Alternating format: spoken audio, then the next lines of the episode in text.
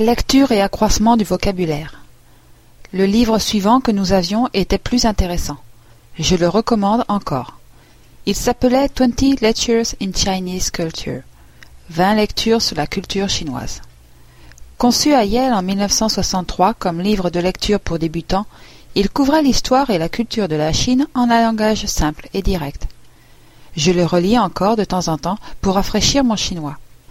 Bien que le livre soit écrit pour des apprenants en un langage simple, le sujet est réel. La culture et l'histoire de la Chine. La lecture de textes de difficulté graduée est inévitable pour les débutants, puisque lire des textes plus faciles aide à donner confiance et à forger la fluidité verbale. Cependant, ces lectures doivent être sur des sujets intéressants et ne pas ressembler à des histoires pour enfants. Dans l'idéal, il devrait y avoir un choix pour l'apprenant. Mais aussitôt que possible, il faudra toujours passer à des contenus réels. Après environ quatre mois, je ne lisais plus que des contenus chinois authentiques, la plupart du temps en utilisant des textes qui avaient des listes de vocabulaire spécialement préparées. Les sujets variaient, de l'histoire à la politique en passant par la littérature. Tout à coup, un monde fascinant s'ouvrait à moi dans la langue originale, d'abord dans les livres et au fur et à mesure que mon chinois s'améliorait par les gens que je rencontrais. Je me suis lancé à fond dans l'histoire du chinois. Je n'avais pas l'avantage d'avoir étudié le chinois à l'école pendant dix ans, comme cela avait été le cas avec le français. Mais j'étais tout de même déterminé à apprendre dans un laps de temps aussi court que possible. J'ai pris en charge mon apprentissage. J'avais mon magnétophone allumé depuis l'heure à laquelle je me réveillais, soit en arrière-plan ou pendant des séances intensives durant lesquelles je me concentrais sur la prononciation. Je travaillais dur pour apprendre les caractères chinois, les écrivant et les révisant quotidiennement. Je lisais autant que je pouvais, et relisais les mêmes textes fréquemment pour améliorer ma capacité à lire les caractères chinois. J'étudiais les listes de vocabulaire difficiles qui allaient avec ces textes. J'avais toujours l'impression que je ne me souviendrais jamais des nouveaux mots, mais finalement je les retenais. Hong Kong n'est pas une ville parlant le mandarin, et j'étais plutôt isolé dans mon étude. Je ne pouvais pas simplement sortir et parler aux commerçants ou autres en mandarin. Bien qu'il y ait eu quelques programmes de radio et de télévision en mandarin, je me suis rendu compte que je ne pouvais en comprendre qu'une partie, et ensuite c'était trop tard.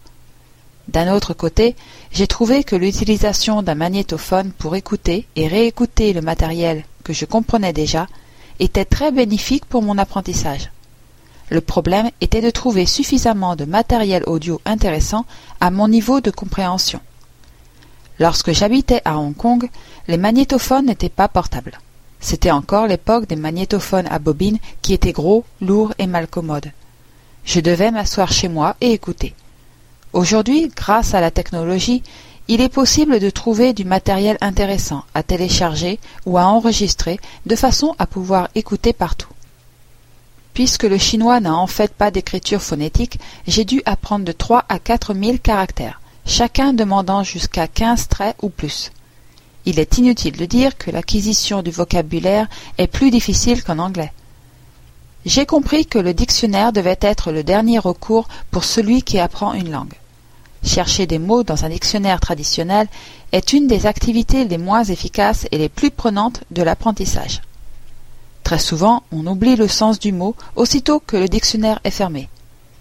L'usage d'un dictionnaire de chinois est encore plus compliqué que de chercher un mot dans une langue basée sur l'alphabet. L'une des frustrations auxquelles nous sommes tous confrontés dans l'apprentissage d'une langue est la vitesse à laquelle nous oublions les mots appris. C'est comme si tout devait être appris et réappris de nombreuses fois.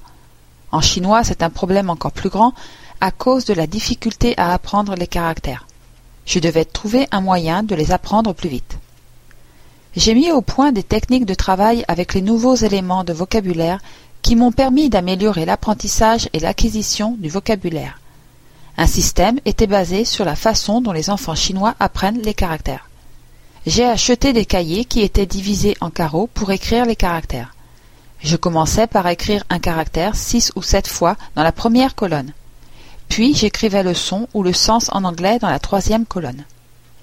Puis je passais à un second caractère et je faisais la même chose.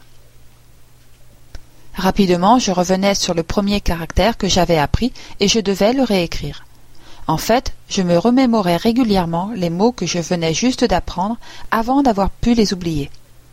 Au début, je ne pouvais apprendre que dix nouveaux caractères par jour, mais après un moment, je suis arrivé à trente, avec en gros un taux de 50% de mémorisation. La mémorisation était plus importante si les mots étaient en rapport avec les textes que je lisais ou j'écoutais.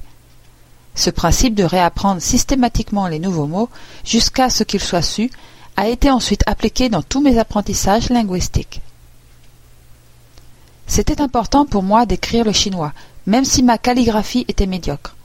Quand j'écrivais en chinois, j'avais le temps de construire mes phrases et de choisir mes mots soigneusement. L'écriture m'aidait à améliorer mon vocabulaire. C'était aussi une occasion de m'entraîner à la structure des phrases. En chinois moderne, la langue écrite est similaire à la langue parlée, et ma façon d'écrire l'était certainement. Les classiques chinois, d'un autre côté, sont écrits d'une façon élégante, assez différente du langage parlé. Les écrivains chinois modernes incluent souvent des bribes de ce langage plus raffiné dans leur prose. Je ne m'en souciais pas. Cela était suffisant pour traduire les éditoriaux des journaux ou tout ce qui pouvait m'être donné comme devoir à faire. Faire de mon écrit une sorte d'extension de mon langage parlé m'a aidé à améliorer ma capacité à m'exprimer en chinois. Ceux qui apprennent les langues devraient écrire souvent et devraient minimiser les différences entre leur langage écrit et parlé. Un autre principe d'apprentissage de nouveaux vocabulaires qui m'est resté est l'importance du contexte. Il est plus facile de se souvenir de la signification des caractères chinois dans des mots composés, constitués de deux caractères ou plus, qu'individuellement. J'ai encore des difficultés à reconnaître certains caractères seuls, mais je peux facilement identifier la signification des caractères dans des mots composés.